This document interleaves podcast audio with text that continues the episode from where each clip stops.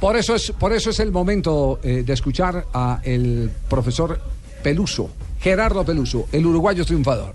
Eh, No es, no, es, no es este partido solo, es desde el 12 de julio, bueno, ustedes lo saben, venimos jugando cada tres días eh, en forma permanente. Solamente un fin de semana no hubo fútbol aquí por las elecciones, después no paramos nunca. Pero además, los últimos partidos son todos finales. Venimos de dos finales contra el Junior, después habíamos jugado las finales de la Copa. Son finales todas, porque tenés que ganar para seguir, si no, perdés, te vas vas para tu casa. Acá no hay chance para tener un mal día. Ha sido durísimo, la verdad que sí, que ahora quiero desconectarme, ir a mi casa, a Uruguay, mis hijos y olvidarme un poco de todo porque sí, ha sido duro, muy duro.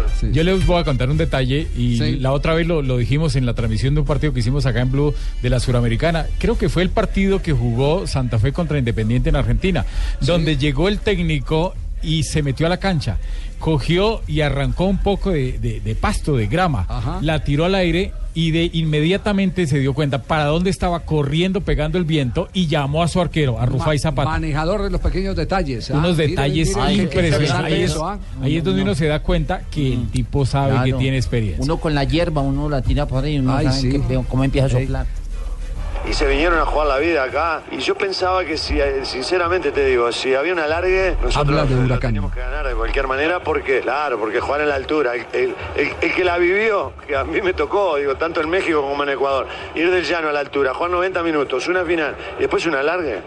Y sin embargo aguantaron. Y también nosotros, digo, no, no, no, no, no, nos faltó creatividad, nos faltaron goles, nos ha costado muchísimo hacer goles, los goles han sido de defensas, de pelota quieta. Eh, llegamos igual porque en base a un trabajo colectivo muy táctico, muy pensado los partidos, los fuimos sacando adelante. ¿no? Sí, sí, es el, el reconocimiento que hay que hacerle a este señor es que sabía que tenía limitaciones, que había poca explosión individual en este equipo, mucho más después de que se fue eh, Quiñones, que le dio por eh, chupar con, con el No, concejal y antes, y antes todos los problemas de lesiones que tuvo.